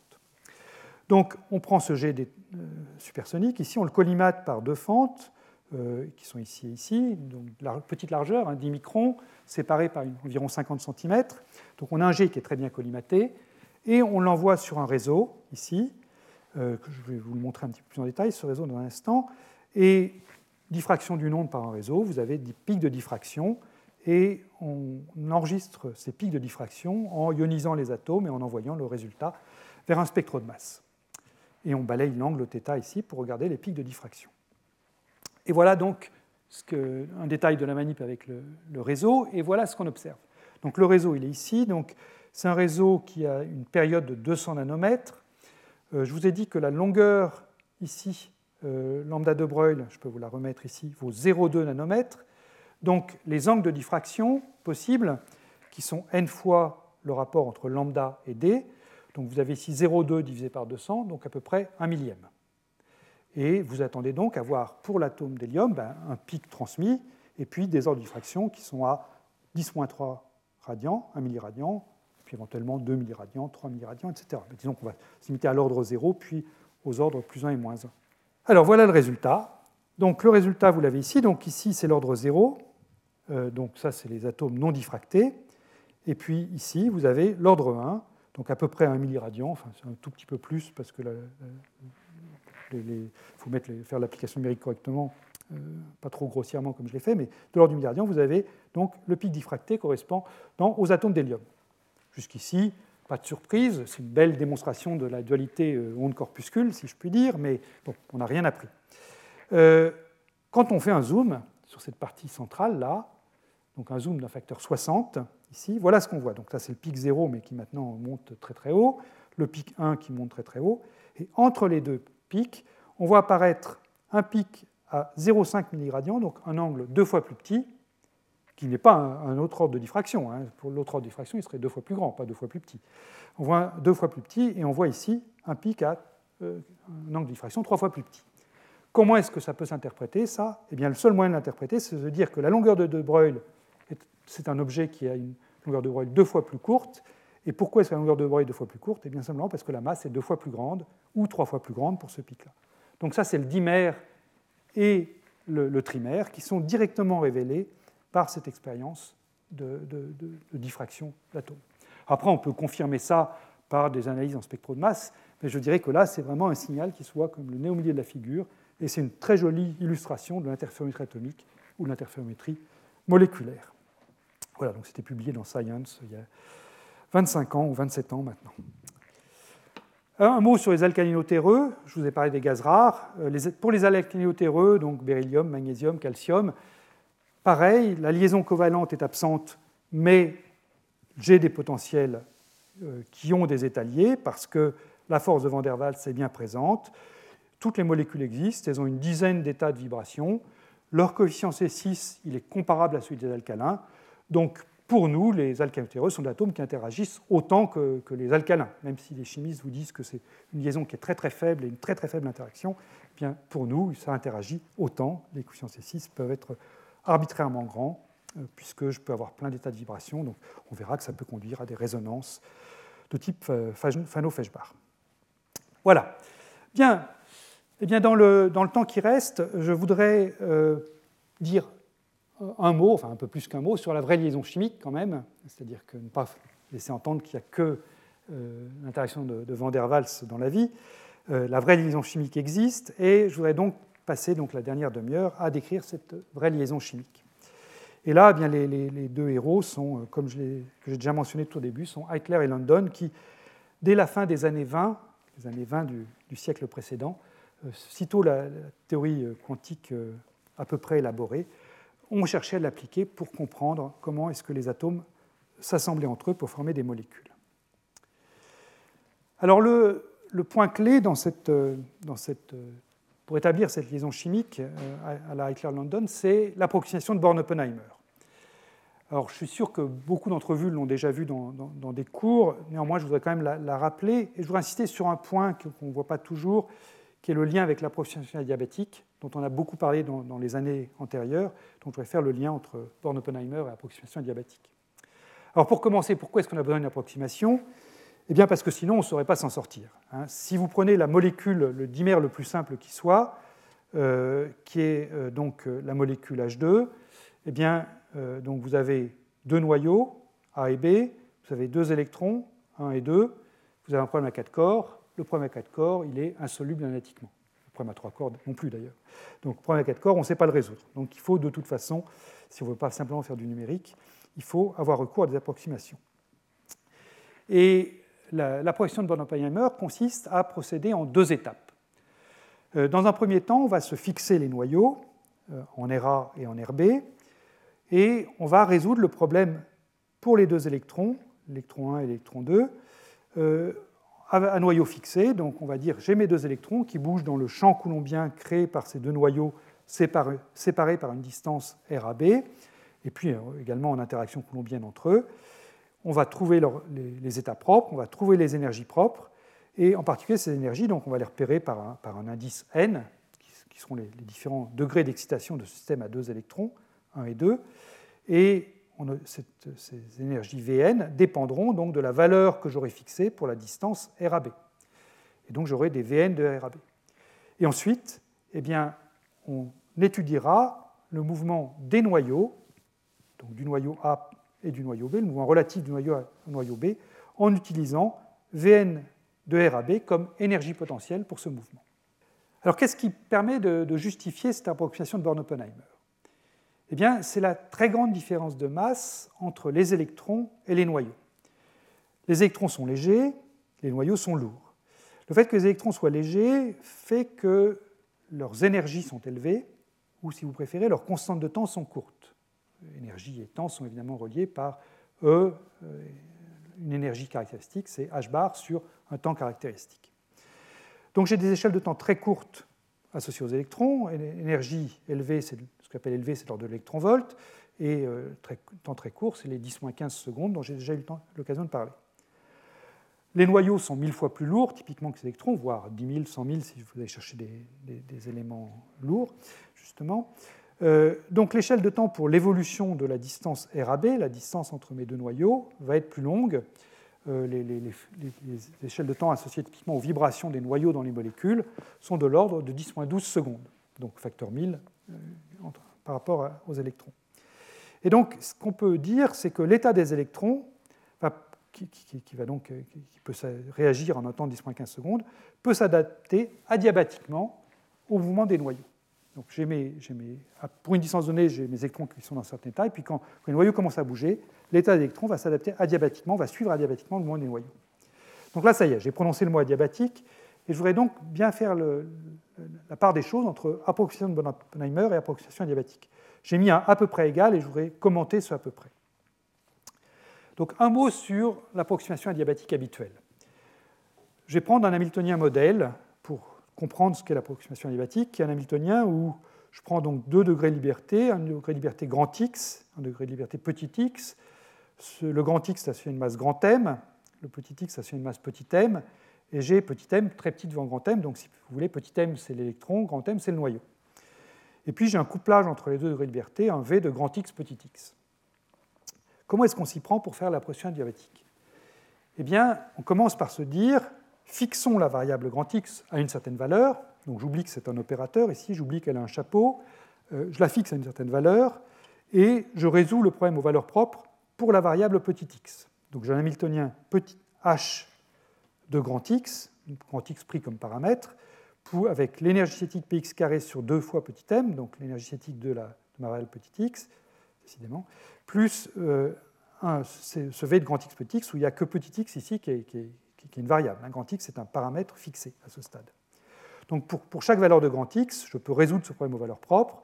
j'ai mes états propres psi de petit x sachant grand X et une énergie En pour le grand X que je me suis fixé. Ensuite, l'état du système global, donc qui est une fonction grand psi de grand X petit x t, je reviens maintenant à cet Hamiltonien modèle, donc l'état du système global, eh bien, je peux toujours l'écrire sans aucune approximation en le développant sur la base des psiennes que j'ai trouvées là. Donc je vais écrire ça comme la somme sur n de tous les psiennes de petit x sachant grand x, avec des amplitudes de probabilité que je vais noter phi n de grand x et de t. Hein, j'ai juste euh, choisi une base possible pour mon espace de Hilbert euh, associé aux deux variables grand x petit x. Ensuite, eh bien, si je veux savoir comment mon système évolue, je vais prendre ce, grand, psi de grand x petit xt et je l'injecte dans l'équation de Schrödinger. Donc je fais agir cet Hamiltonien-là, complet, sur ce grand psi. Là. Donc j'ai px carré sur grand px carré sur deux grands thèmes que j'ai reporté ici, agissant sur grand psi. Et puis ensuite, j'ai cet Hamiltonien-ci, petit px carré sur deux m, deux fois petit m plus v, qui agit sur tout ça. Et cet Hamiltonien-là, qui est ce que j'avais appelé hx, en fait, il me donne simplement en de x phi n psi n, puisque les psi n sont états propres de cet Hamiltonien portant sur la petite x. À ce stade, toujours aucune approximation. Là où l'approximation adiabatique intervient, c'est de la manière suivante. On dit Ah, ben, je vais supposer qu'à l'instant initial, je n'ai peuplé qu'un seul psi n dans ma somme, hein, un n donné, tous les autres sont nuls, et je vais supposer que lors de l'évolution, eh bien, cette population va rester de 1 sur, le psi n que je me suis fixé et que la population de tous les autres psiennes est négligeable, parce que les psiennes sont suffisamment séparées les uns des autres et l'évolution est suffisamment lente pour que je puisse, je, puisse, négliger la contribution de toutes les autres amplitudes de probabilité des phi n' avec n' différents de n. Donc on prend l'équation qui est écrite ici et on la projette sur l'état psi n initialement peuplé. Qu'est-ce qu'on voit apparaître? Eh bien, oups, pardon, c'est pas ça que je voulais faire. Allez, reviens. Qu'est-ce qu'on voit apparaître? Eh bien, on voit apparaître donc px carré ici qui va agir sur l'amplitude de probabilité phi n quand je vais projeter sur psi n. On voit, on voit apparaître le en phi n qui était là quand j'ai projeté sur le, phi, le qui est là. Toutes les autres projections de ça donnent 0. Mais j'ai aussi d'autres termes, parce que le px carré qui est ici, px carré, c'est la, px, la dérivée par rapport à la variable grand x. Donc je dois le faire agir non seulement sur le phi n qui est là, mais aussi sur le psi n de x sachant grand x. En d'autres termes, non seulement l'énergie En dépend de grand x, mais aussi les états propres que j'ai trouvés ici dépendent de grand x. Et donc, quand je fais agir le px, le px carré, sur ce terme-là, le, n qui m'intéresse, je dois le prendre agissant là-dessus, c'est ce que j'ai mis là, mais je dois aussi le prendre agissant là-dessus. Et ça, ça va me générer, au moment où je projette, des termes en psi n dérivés par rapport à grand x de psi n, et des termes en psi dérivés deux fois, parce que c'est px carré qui intervient là, dérivés deux fois par rapport à psi Donc je vois pas des termes supplémentaires qui sont les termes qui ont joué un rôle absolument central dans le cours sur les champs de jauge artificiels. Ce sont les termes qui donnent naissance à la phase de Berry. Hein, c'est quand on cherche à interpréter l'effet Aronoff-Bohm, ils, ils, peuvent aussi, euh, l'effet Aronoff-Bohm peut aussi être vu comme conséquence de ces termes-là. Donc ces termes-là sont cruciaux quand vous étudiez les champs de jauge artificiels. Et ces termes-là sont négligés dans la position de Born-Oppenheimer. La position de Born-Oppenheimer va au-delà de la l'approximation diabatique. Elle consiste non seulement à se limiter à un seul psi dans cette somme, mais elle consiste également à négliger les termes qui seraient les phases de Berry ou les, champs de jauge artificiels. Alors, il y a des physiciens moléculaires qui les prennent en compte, hein, qui voient apparaître des effets intéressants liés à ça, mais ce sont des termes qui sont au-delà de Born-Oppenheimer. Voilà. Donc, à partir de maintenant, je vais faire la position de Born-Oppenheimer, donc je vais me limiter aux deux premiers termes qui sont là. Donc, une évolution des noyaux liés à leur énergie cinétique et au potentiel créé par qui résulte de la résolution du mouvement des électrons. Bien, donc on reprend notre programme Born-Oppenheimer. Donc j'ai fixé mes noyaux en A et en B pour l'instant, et je m'intéresse au problème électronique. Donc j'ai l'hamiltonien, l'énergie cinétique pour l'électron 1, l'énergie cinétique pour l'électron 2, et puis les différentes énergies de Coulomb dans ce système. -là. Combien j'en ai d'énergie de Coulomb? Eh bien, chaque électron peut interagir avec les deux noyaux. Donc l'électron 1 peut interagir avec le noyau A. Donc j'ai un terme en E2 sur R1A, distance entre l'électron 1 et le noyau A. Il peut agir avec le noyau B, R1B. L'électron 2 peut interagir avec le noyau A, peut interagir avec le noyau B, R2A, R2B. Les électrons se repoussent. J'ai un plus E2 sur R1,2. Et puis, pour être complet, je mets aussi l'interaction de Coulomb de répulsive entre les deux noyaux A et B. C'est un terme qui est purement spectateur à ce stade, hein, puisque là, je ne m'intéresse qu'au problème électronique, mais je le mets pour que euh, si toutes les particules partent chacune à l'infini, comme ça, j'ai une énergie nulle pour mon, de, Coulomb. Donc, dans cette somme, j'ai quatre termes qui sont attractifs, quatre signes moins, et deux répulsifs, celui-ci, euh, électron-électron et noyau-noyau. À ce stade, j'ai oublié le spin, j'ai oublié le principe de Pauli. Euh, ils vont venir dans un instant, quelques minutes. Donc, on doit résoudre le problème électronique. On doit résoudre le problème électronique, et là encore, on est obligé de faire une approximation. C'est-à-dire que ce problème-là est trop compliqué pour être résolu. Le problème à deux électrons dans le mouvement des deux noyaux, dans le champ créé par les deux noyaux, euh, est, est trop compliqué pour être résolu analytiquement. Donc, on va faire une approximation. Et plus précisément, en suivant les pas de, London et Hitler, on va, faire une approche, on va prendre une approche variationnelle. Une approche variationnelle, vous savez à quoi ça consiste Ça consiste à se donner un certain espace de fonction d'essai et chercher les extrémas de l'énergie quand on se balade dans cet espace de fonction d'essai. On calcule pour chacune des fonctions d'essai de l'espace la valeur moyenne de l'énergie et on cherche les extrémas en fonction des coefficients euh, qui, interviennent dans le développement de ces fonctions d'essai. Alors, le minimum pour faire une méthode variationnelle, c'est de prendre un espace de dimension 2, parce que si vous prenez qu'une seule fonction d'essai, bah, elle va être extrémate d'elle-même, mais on n'a pas gagné grand-chose. Donc, le minimum, c'est de prendre un espace de dimension 2, et c'est ça qu'on va faire maintenant. Qu'est-ce qu'on va prendre comme fonction d'essai ben, On va prendre les fonctions les plus simples possibles. On va prendre les fonctions qui euh, sortent quand on met les deux atomes infiniment loin l'un de l'autre. C'est-à-dire que je vais prendre comme fonction d'essai les fonctions psi1 et psi2 qui sont écrites ici, qui consiste à regarder ce qui se passe si RAB vaut l'infini. Si les noyaux sont infiniment séparés l'un de l'autre, eh bien, j'ai deux états fondamentaux possibles. Je peux affecter l'électron 1 à l'atome A et l'électron 2 à l'atome B. C'est ce que je vais noter A 1 B 2 Ce que j'appelle psi ici, c'est simplement, si je prends la molécule d'hydrogène, c'est pour l'atome, l'électron 1 sur l'atome A, c'est psi de R1 égale exponentielle moins R1 sur A0, à normaliser bien sûr. C'est l'état fondamental de l'atome de l'hydrogène ici. Donc ça, c'est une des fonctions d'essai que je vais prendre. Et puis l'autre fonction d'essai, ben, c'est juste l'inverse. C'est j'affecte l'électron 1 au proton B et j'affecte l'électron 2 au proton A. Donc c'est ce que je noterai B de 1, A de 2. Voilà. Et on va simplement regarder les, extrémas de la fonction de l'énergie dans cet espace variationnel qui est le, le, plus simple auquel on puisse songer.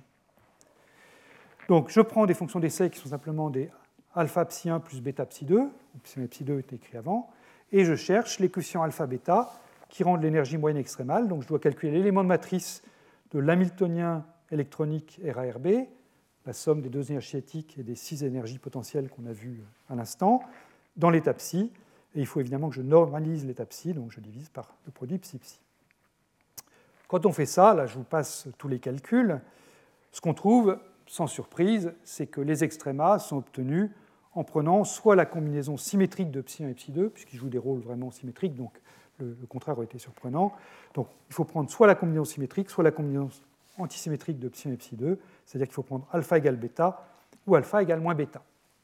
Donc il faut prendre, les extrémas sont obtenus en prenant soit A1B2 plus B1A2, avec mes notations précédentes, ou alors A1B2 moins B1A2. Et pour une raison qui va euh, paraître évidente dans un instant, le signe plus ici est appelé orbital liante et le signe moins ici est appelé orbital antiliante. Alors, comment, se, déroulent les calculs? Encore une fois, je ne vais pas les détailler ici, mais quand vous prenez donc ces deux orbitales possibles, plus et moins, ici, liante et antiliante, ces deux fonctions d'essai, si vous préférez, et que vous calculez donc le, rapport euh, euh, H, électronique, enfin, la moyenne de H électronique dans l'état psi divisé par psi eh bien, le numérateur qui est là-haut euh, apparaît comme la somme de deux termes, enfin somme ou différence, selon que vous prenez le signe plus ou le signe moins, que je vais appeler epsilon direct et epsilon échange, que je vais vous détailler dans, un instant. Et puis le dénominateur, psi psi, eh bien, il apparaît comme la somme ou la différence de deux termes, 1 plus ou moins delta carré. Delta ici simplement le produit scalaire psi A psi B. C'est donc le produit scalaire de la fonction d'un électron lié à l'atome d'hydrogène quand, quand le noyau est là et quand le noyau est là. Si les noyaux sont très séparés, ce produit scalaire psi A psi B vaut 0, donc delta vaut 0, et j'ai simplement 1 au dénominateur. Mais quand, encore une fois, quand les nuages électroniques commencent à se recouvrir, eh bien, le produit scalaire psi A psi B ne vaut pas 0, et donc euh, il faut, faut, pas, oublier le dénominateur ici, pour être sûr de travailler avec des fonctions normées. Donc une fois qu'on aura bien compris ça, on injecte ça dans le mouvement des noyaux, c'est la méthode Born-Oppenheimer, et on conclut. Alors un mot sur ces termes qui sont apparus au numérateur, ce direct et ce terme direct et ce terme d'échange. Donc le terme direct, il apparaît simplement quand vous prenez le H électronique, donc toujours le même, hein, la somme des deux énergies cinétiques et des six énergies euh, potentielles. Quand vous prenez cet élément de matrice de H électronique, entre la même chose à droite et à gauche. Donc je prends l'électron 1 accroché à A, l'électron 2 accroché à B, et ici, même chose, 1 accroché à A, 2 accroché à B. C'est ça que j'appelle l'énergie directe. Le terme d'échange, lui, eh c'est le terme qui apparaît quand j'ai permuté les électrons, d'où le terme interaction d'échange. Vous voyez qu'ici, l'électron 1 est accroché à A, et maintenant il est passé accroché à B, et inversement, l'électron 2 ici est accroché à B, et là il est accroché à A. Voilà. Donc ça, c'est ce qui déroule naturellement de, la forme des fonctions d'essai qui sont écrites ici quand vous les injectez dans l'élément de matrice qui figure au numérateur. Un point important à, noter, c'est que ce deuxième terme, ce terme d'échange, pour qu'il soit non nul, eh bien, voyez, vous allez devoir prendre, par exemple, ici, c'est un peu la même chose que ce que j'avais dit là. Vous devez prendre ici l'électron 1 dans le champ créé, enfin, dans, l'état euh, attaché à l'état A, et puis ici l'électron E, l'électron 1 dans le champ attaché au, euh, noyau B, hein, pardon, le champ attaché au noyau A, le champ attaché au noyau B. Donc il faut que les deux fonctions d'onde, celle du noyau A et celle du noyau B, aient des points où elles sont simultanément non nulles. Sinon, dans mon intégrale sur la, position de l'électron 1, ça donnera 0. Donc il faut que les nuages électroniques se recouvrent. Donc ce terme d'échange ne peut apparaître qu'une fois que les, atomes sont suffisamment proches l'un de l'autre. Il faut que les nuages électroniques se recouvrent pour que ce soit significatif, contrairement aux forces de Van der Waals, hein, on ne le dira jamais assez. Voilà, donc euh, quand vous maintenant mettez des nombres sur tout ça, voilà à quoi ressemblent les, énergies que vous trouvez, donc toujours en fonction de, petit r, qui est en fait la distance RAB euh, dans, dans mes notations précédentes. L'orbitale antiliante est représentée en rouge ici on voit que c'est une fonction qui est toujours positive et qui est décroissante dans le cadre des fonctions d'essai que j'ai prises euh, jusqu'à maintenant. Donc cette, orbitale-là correspond toujours à une répulsion entre les, atomes, hein, puisque l'énergie augmente quand mes atomes se rapprochent. Euh, l'orbitale liante, elle, V+, elle est toujours en dessous de V-, et elle, elle est attractive dans cette partie-là, elle finit par être répulsive à très courte distance, mais elle est attractive ici.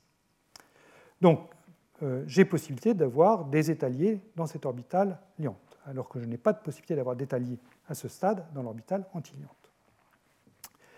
Alors, est-ce que c'est une bonne approximation Ce qu'on a fait là, je vous ai dit, on ne pouvait pas faire plus simple comme espace variationnel. Hein. C'était vraiment le, degré zéro de ce qu'on pouvait imaginer. Eh bien, c'est étonnamment bon, là encore. Euh, quand vous regardez ce quand vous faites le calcul de toutes les intégrales qui interviennent, donc à chaque fois c'est des fonctions de l'atome d'hydrogène qu'il faut calculer hein, pour calculer le epsilon direct et le epsilon d'échange. Donc je ne fais pas les calculs, mais là c'est faut, juste être patient ou alors ouvrir le bon livre pour avoir le résultat, mais il n'y a aucun, aucune malice derrière tout ça. Et quand on fait le calcul, ce qu'on trouve pour la, valeur d'équilibre ici, c'est, vous à peu près 1,6 ou 1,7 rayons de bord. Donc si je convertis ça en angstrom, on trouve un rayon d'équilibre, donc ici un minimum, en 0,87 angstrom. Rappelle le rayon de bord, c'est 0,5 angstrom. Et le minimum, euh, le V minimum ici, euh, quand vous le mettez en électronvolts, c'est 3,15 électronvolts. Eh bien, si vous faites un calcul beaucoup plus précis, euh, j'ai mis exact, donc en prenant des espaces variationnels beaucoup plus gros, eh bien, vous trouvez quelque chose qui est finalement pas très différent, 0,74 angstrom au 0,87, et une énergie qui vaut moins 4,75 électronvolts ou moins 3,15, donc une énergie plus basse, ce qui est tout à fait normal. on fait une méthode variationnelle. Donc la méthode variationnelle ne peut donner que ce qu'elle a. J'ai pris un espace ici de fonction qui n'est pas brillant, hein, minimal. Donc j'ai, la méthode variationnelle me donne une borne supérieure à l'énergie, mais cette borne n'est pas excellente. Si j'enrichis mon espace de fonction d'essai, ben, je vais abaisser ma borne supérieure jusqu'à la valeur qui est la valeur que je qualifie d'exacte, qui est ce, moins 4,75 qui est écrit là. Donc c'est logique que je trouve ici une valeur qui est plus grande que la valeur réelle, mais ce n'est pas si mauvais que ça compte tenu du degré d'approximation qui a été pris. Un mot sur l'origine de la liaison chimique aussi, euh, au-delà des, calculs. Finalement, d'où vient ce fait que l'orbital liante ici, euh, elle, elle, permet la liaison chimique alors que l'antiliante ne la permet pas? Eh bien, euh, c'est un effet d'énergie cinétique. C'est que l'orbital liante ici, avec son signe plus, eh bien, elle offre plus de place aux électrons. En particulier, elle offre la possibilité aux électrons de se mettre tous les deux entre les deux noyaux. Alors que l'orbital antiliante, avec son signe ici, empêche aux électrons de se mettre côte à côte. Donc, j'ai plus de place pour les électrons dans l'orbital liante qu'antiliante. Et donc, qui dit plus de place dit moins d'énergie cinétique, puisque l'énergie cinétique, c'est h bar carré sur m fois euh, r carré, où r est l'espace offert à la particule. Vous noterez que ça va dans le sens contraire de ce qu'on pourrait attendre pour la répulsion colombienne. Pour la répulsion colombienne, on pourrait se dire ah ben, vaut beaucoup mieux prendre un signe moins, puisque le signe moins empêche aux électrons d'être au même endroit, donc du coup ils vont moins se repousser. C'est vrai. Et, c'est vrai que l'énergie colombienne de répulsion est plus petite pour l'orbital antiliante que pour l'orbital liante. Mais cet effet de répulsion colombienne n'est pas assez grand pour compenser l'effet d'énergie cinétique, et c'est l'effet d'énergie cinétique donc qui domine et qui fait que c'est l'orbital liante qui est liante, et l'orbital antiliante, elle, est antiliante. Donc la liaison chimique est un effet d'énergie cinétique. Alors, pour terminer, il faut que je parle quand même, dise un mot quand même du spin et du principe de Pauli, parce que ça va jouer un rôle vraiment important dans, les cours qui vont suivre. Donc, faisons les choses séquentiellement. D'abord le spin et puis ensuite euh, le principe de Pauli. Donc, introduire le spin à ce stade, ça va simplement augmenter la dégénérescence. Je ne prends pas en compte d'interactions liées au spin, il y en a, mais elles sont beaucoup plus petites que tout ce que j'ai regardé jusqu'à maintenant. Donc, simplement, prendre en compte le spin augmente la dégénérescence. Donc, si je prends mes, deux atomes infiniment loin, eh bien, je vous ai dit que les deux états, l'électron 1 accroché à A, l'électron 2 accroché à B, et puis l'électron 1 accroché à B, l'électron 2 accroché à A étaient dégénérés, donc j'avais une dégénérescence 2, eh bien, prendre en compte le spin, ça va multiplier la dégénérescence par 4, puisque à ces deux états orbitaux possibles, quand les atomes sont infiniment loin l'un de l'autre, eh bien, j'ai quatre états de spin, plus, plus, plus, moins, moins, plus, moins, moins. Voilà. Donc, le spin se contente de faire passer de 2 à 8. Maintenant, le principe de Pauli arrive, et le principe de Pauli, lui, au contraire, va venir me réduire la dimension de l'espace des états. tout, pareil, il ne met pas de nouvelles interactions dans le jeu, en jeu, simplement il dit ah, il y a certains états qui sont autorisés, d'autres qui ne le sont pas. Et plus précisément, il va faire passer la dimension de l'espace d'état de 8 les 8 qui sont écrits ici, à 4. Alors comment est-ce qu'on comprend ça? Eh bien, prenons l'orbital liante. L'orbital liante, donc c'est une orbitale qui est symétrique d'espace quand j'échange d'électrons. Hein, c'est un signe plus ici. Donc dans l'échange d'électrons, je trouve un signe plus. Or, je sais que mes électrons étant des fermions, je dois avoir quelque chose qui est globalement antisymétrique, donc je n'ai pas le choix. Si ma fonction d'onde spatiale est symétrique, il faut que la fonction de spin, enfin l'état de spin, soit antisymétrique. Donc il faut que je prenne dans cet espace de dimension 4 de spin des états qui sont antisymétriques. Et là, bah, je n'ai pas le choix. Plus plus ne va sûrement pas convenir. Ça, c'est évidemment symétrique. Moins moins non plus. Donc la seule chose que je peux faire, c'est la combinaison antisymétrique de plus moins et de moins plus, c'est-à-dire l'état singulier, plus moins moins moins plus sur racine de 2 pour le normaliser. Donc l'état antisymétrique de spin, si vous voulez, l'état orbital liant, est antisymétrique de spin, donc est non dégénéré. L'orbitale antiliante, elle, est antisymétrique d'espace grâce à son signe moins, donc je dois être symétrique de spin. Et là, eh j'ai trois états possibles, les états plus plus et les états moins moins déjà nommés, et puis la combinaison symétrique de ces deux-là, donc l'état plus moins plus moins plus sur racine de 2.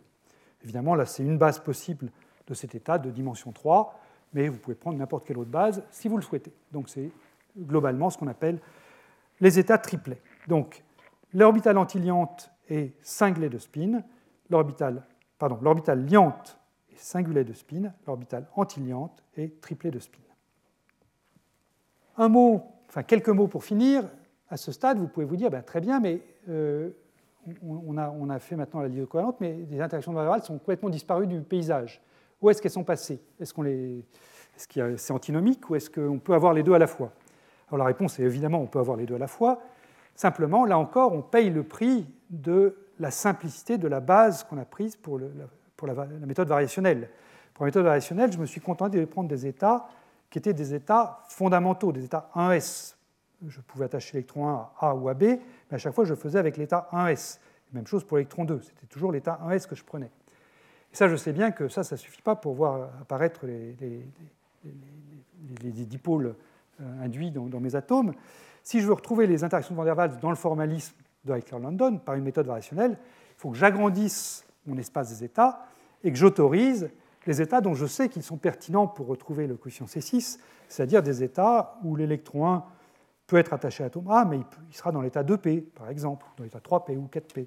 Pareil pour l'électron 2, il faut mettre des états du type euh, psi A 2P de R1, psi B 2P de R2, ou même chose en permutant euh, les électrons 1 et 2. Une fois qu'on fait ça, eh bien, tout va bien. On va retrouver, par la méthode que j'ai donnée, la méthode de Eichler-London, on va retrouver les interactions de Van der Waals. Et donc, on va retrouver notre interaction moins 6 sur R6, qui est toujours attractive pour les atomes dans l'état fondamental, et qui va être identique pour les orbitales liantes et antiliantes, puisque l'échange d'électrons là, ne joue pas de rôle. Le plus et moins que j'avais dans mes, dans mes énergies ne joue pas de rôle puisque les, nuages électroniques sont très loin l'un de l'autre, donc il n'y a pas de, pas de, recouvrement des fonctions d'onde. Voilà, donc tout va bien, on n'a pas perdu les, forces de Van der Waals. Donc en exemple, eh bien, je euh, reviens sur cette, euh, cette, interaction entre atomes de rubidium 87 que je vous avais donnée en, introduction. Donc euh, c'est juste pour dire que maintenant, bah, j'espère qu'on a, bien compris tout ce, qu'on avait. L'orbital du haut ici, c'est l'orbital antiliante, c'est un triplet de spin, c'est l'origine de ce petit 3 qui est écrit ici. Je ne vais pas discuter les, deux autres labels de ces niveaux moléculaires. L'orbital liante et les singulets de spin. Les ordres de grandeur, eh on les a compris. Euh, et la partie à longue distance, ici, attractive pour les deux, eh c'est ce coefficient en 1 sur R6, enfin ce moins C6 sur R6, les, interactions de Van der Waals. Or, si avec ça, euh, la vie serait simple, quand on étudie le rubidium, c'est un petit peu plus compliqué, parce que le noyau a lui aussi un spin, un spin nucléaire, donc euh, chaque noyau a un spin 3,5, ici, dans mes noyaux. Donc chaque atome, en fait, peut exister dans un état hyperfin qui est F égale 1 ou F égale 2, puisque j'ai un spin électronique qui vaut 1,5 et puis un spin nucléaire qui vaut 3,5. Donc quand je couple mes deux spins électroniques et nucléaires pour un atome donné, j'additionne 1,5 et 3,5 et en mécanique quantique, 1,5 plus 3,5, ça peut faire 2, mais ça peut aussi faire 1. Donc chaque atome peut avoir un moment cinétique 1 ou 2. Donc dans ma collision, ce que j'ai représenté par un trait unique ici, en fait, mes atomes incidents peuvent être tous les deux dans leur état F égale 1, c'est lui, ou alors je peux en avoir un dans l'état F égale 1 et l'autre dans l'état F égale 2, et ça, ça ne va pas être la même énergie, parce que l'interaction hyper fine lève la dégénérescence entre F égale 1 et F égale 2. Et puis je peux aussi avoir les deux atomes dans F égale 2, ça c'est encore plus haut en énergie parce que j'ai payé deux fois l'interaction hyperfine à ce moment-là. Donc j'ai plusieurs canaux d'entrée ici, j'ai ces deux canaux singuliers et triplets. Et je peux aussi avoir euh, une autre levée de dégénérescence qui vient du fait de l'effet Zeeman. Quand je vous dis là, j'ai un f égale 1, j'ai trois valeurs possibles pour la projection selon z du moment cinétique petit f. Euh, je peux avoir fz égale plus 1, 0, moins 1. Pour f égale 2, j'ai cinq valeurs possibles fz peut, valoir moins 2, moins 1, 0, plus 1, plus 2. Et au total, quand on regarde tout ça en détail et qu'on met un petit champ magnétique pour lever toutes les dégénérescences, on se retrouve avec 36 courbes de potentiel. Donc, j'ai essayé de faire le cours le plus simple possible sur la physique moléculaire, mais je ne vous cache pas que dès que vous voulez affronter un vrai problème de collision, bah, il faut quand même relever ses manches et passer son ordinateur à un moment ou à un autre, parce que 36 courbes de potentiel, là, les meilleures méthodes approchées ne peuvent pas résoudre votre problème et il faut que vous passiez à du numérique. Voilà. Donc, je conclus. Euh, il est juste 11 heures, je crois. Euh, ce que j'ai essayé de vous montrer, c'est qu'on avait un problème à 4 corps ou plus, donc a priori c'est un problème complexe, mais on peut néanmoins estimer de manière semi-quantitative les principaux paramètres. Et quand je dis semi-quantitatif, c'est vraiment pas loin d'être quantitatif. Je vous ai donné l'exemple de l'interaction à longue distance pour ce coefficient C6. Je fais l'exemple bah, des orbitales liantes et antiliantes pour l'atome d'hydrogène. tout ça, ça marche bien. et le, message que j'aimerais qu'on voyait par ce, ce, cours aussi, c'est qu'il faut se méfier donc de l'intuition qu'on peut acquérir en faisant une étude chimique à température ambiante pour les, gaz à très basse température, et par très basse température, j'entends donc le, micro-Kelvin et en dessous, eh bien, cette intuition elle peut être mise en défaut. Euh, quand vous prenez une interaction entre alcaline ou terre rare, eh bien, cette interaction est tout à fait comparable à celle des alcalins, et ce n'est pas du tout évident de savoir si telle espèce atomique va interagir plus ou moins que telle autre. Et donc ça, c'est ce qu'on va comprendre ensemble dans les cours qui vont suivre. Voilà, je vous remercie. Retrouvez tous les contenus du Collège de France sur www.colège-2-france.fr.